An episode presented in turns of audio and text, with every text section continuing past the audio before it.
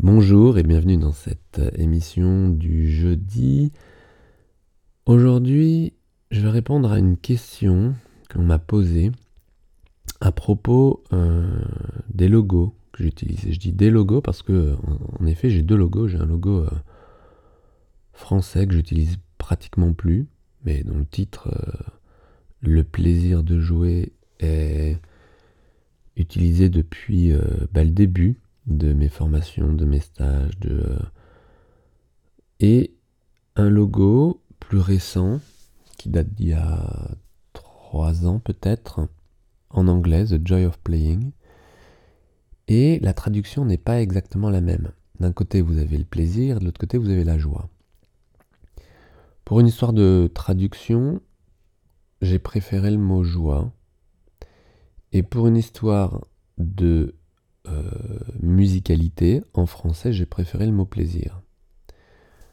Mais on m'a demandé pourquoi j'utilisais pas la même. Alors c'est vraiment cette raison. Par contre, par contre, euh, entre le plaisir, la joie, euh, et puis éventuellement le bonheur, quel l'émotion ou l'état le plus, le plus, le plus, le plus grand, le plus puissant. Et en effet, la joie, c'est l'expérience la plus forte. C'est l'émotion la plus positive. Le bonheur et le plaisir n'étant pas euh, vraiment des émotions, mais plus en effet des états. Et avec les joies, avec la joie, c'est vraiment un sentiment de, de, tranquillité, de, de, plénitude. Et dans ces moments-là, le temps s'arrête. Et ça, je trouve ça assez génial. Évidemment, euh, quand le temps s'arrête, c'est vraiment beau, quoi. Et euh, on goûte comme ça au, au temps qui dure autant qu'il s'arrête, autant qu'il... Moi j'adore, c'est vraiment... Euh, et euh, le bonheur, c'est plus euh, un, équilibre dans le temps, enfin je vais pas développer tout ça, mais c'est pas forcément très intense, alors que la joie c'est plus intense. Et l'idée, ou l'idéal on va dire, c'est d'avoir un bonheur qui, qui est construit sur la joie c'est une joie, plus permanente. Alors évidemment, ça, se travaille euh, pour enlever tout ce qui empêche cette joie de vivre. Une joie euh, de vivre qui est limitée souvent par euh, bah, d'autres émotions comme les peurs, l'anxiété ou et puis le fait de tout faire passer par la tête. Moi je sais personnellement que la joie, je la touche euh, quand je coupe souvent la tête.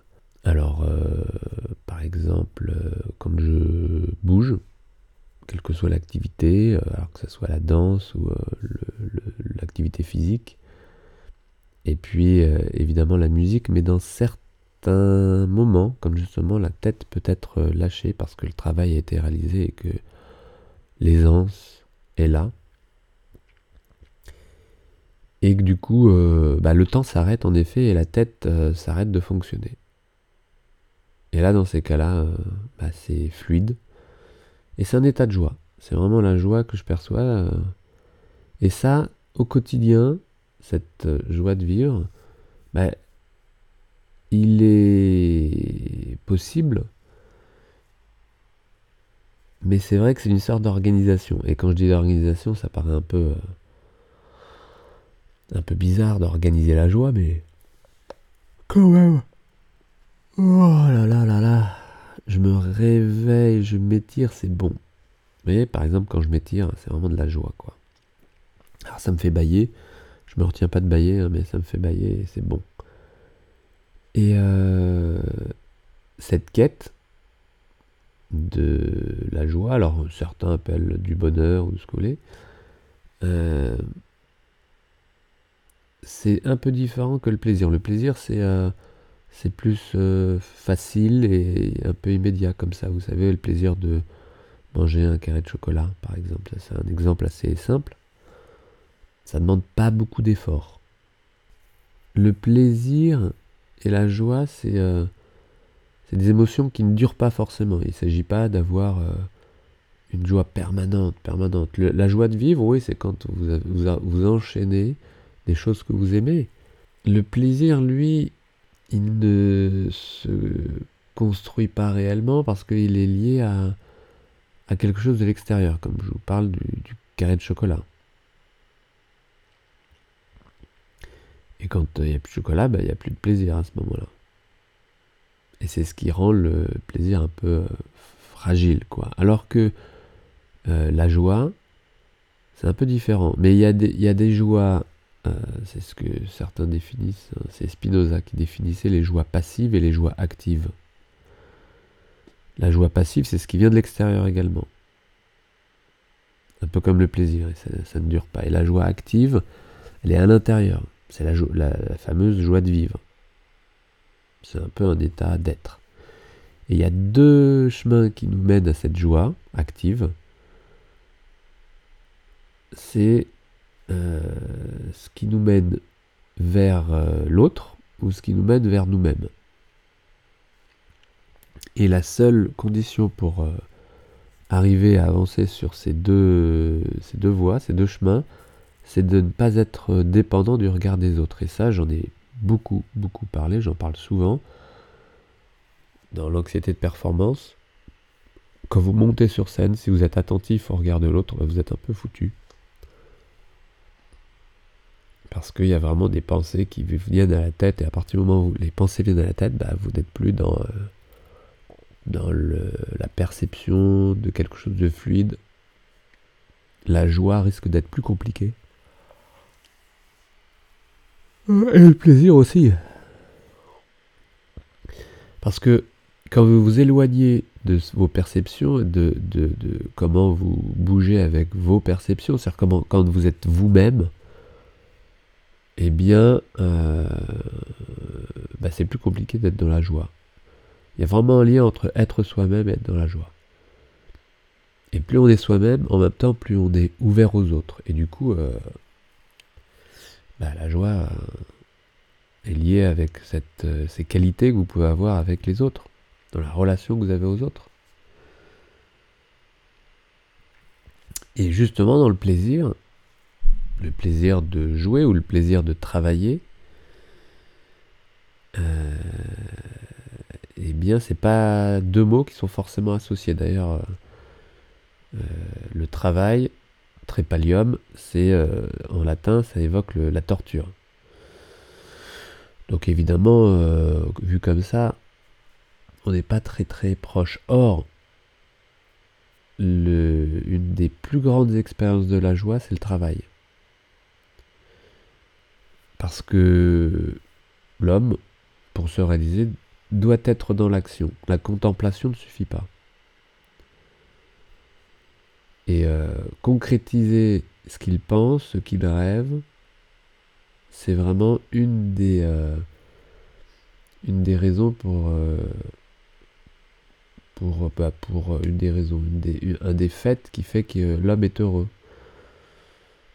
Donc si il est vraiment lui-même et qu'il est dans l'action, il y a vraiment une joie de vivre et je pense que c'est un peu les deux clés pour, en tant que musicien, jouer, alors je vais le dire comme ça vite fait, jouer avec plaisir ou euh, avoir cette joie de jouer. The joy of playing.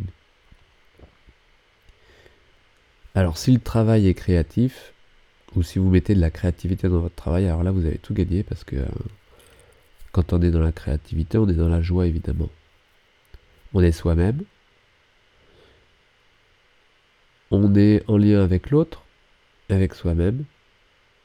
Et le lien entre la joie et la création est clair, évidente.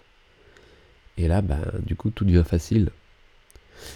Qu'est-ce qui devient facile? L'effort, vous savez, ce fameux effort dont je parle depuis tout le temps, et puis ce, ce que vous, vous parlez, musicien, que sans effort, blablabla. Bah oui. L'effort pour réaliser quelque chose qui nous permet de nous dépasser, eh bien, génère plus de joie. Donc en fait, le, bonheur et tout ça, c'est pas en faisant rien. Et ça, on le sait, hein, vous le savez, hein, et vous le savez, vous, en tant que musicien, c'est pour ça que vous aimez jouer, jouer, répéter encore, et que vous y passez des heures. Alors, des fois, c'est pour vous rassurer. Donc, ça, c'est pas forcément la bonne raison. Et puis, parfois, c'est plutôt pour. Euh, bah, parce que c'est bon, parce que vous le savez, parce que c'est bon de travailler, parce que c'est bon de vous dépasser, d'atteindre un objectif. Et tout ce qui peut limiter cet, objectif, tout ce qui peut euh, limiter euh, votre capacité de jouer, bah évidemment c'est hyper frustrant. C'est frustrant, ça vous enlève de la joie de vivre. Et c'est là où on voit le rapport entre les pathologies professionnelles du musicien et, la déprime. Pour pas parler de la dépression, parce que certains, quand ils ne peuvent plus jouer euh, de manière non pas permanente, mais un an, deux ans dans des cas de, de, pathologie plus lourde, eh bien en effet le sens de la vie euh, disparaît. La joie, le plaisir, la joie de vivre, moi je retiens ça, hein, vraiment la joie de vivre, dans la créativité, dans son travail, de se dépasser quand l'effort devient facile, et en restant soi-même, sans se comparer. Parce qu'en se comparant aux autres, évidemment, le malheur, ou plutôt le, si tu veux être malheureux, il bah, n'y a rien de mieux. Ou alors, on peut le dire autrement, c'est euh, euh, sa joie de vivre. La joie de vivre, c'est de continuer à désirer ce que l'on possède déjà. Ça, je sais plus, c'était. Euh, je sais plus qui c'était qui a dit ça, mais peu importe continuer à désirer ce que l'on possède déjà. Voilà, si vous êtes là-dedans, euh, vous allez passer une bonne journée. Donc euh, regardez ce que vous possédez déjà, appréciez-le et, restez branché avec ça. Une joie de vivre au quotidien, c'est bon. Et du coup, ça, ça délie le corps. Le corps est évidemment beaucoup plus délié dans ces conditions-là. La joie de vivre physiquement est traduite par des articulations plus libres. Et ça, dans la mécanique humaine, dans votre technique instrumentale, c'est une clé évidente. Continuez à désirer ce que vous possédez déjà. Évidemment, il y en a qui disent que désirer, euh, faut enlever les désirs et tout et tout. Ouais. Mais euh, bon, voilà, chacun fait ce qu'il peut en même temps. Moi, j'en suis là. Je vous souhaite une belle journée. On se retrouve euh, demain, évidemment. Et profitez de ce que vous avez déjà. À demain. Ciao.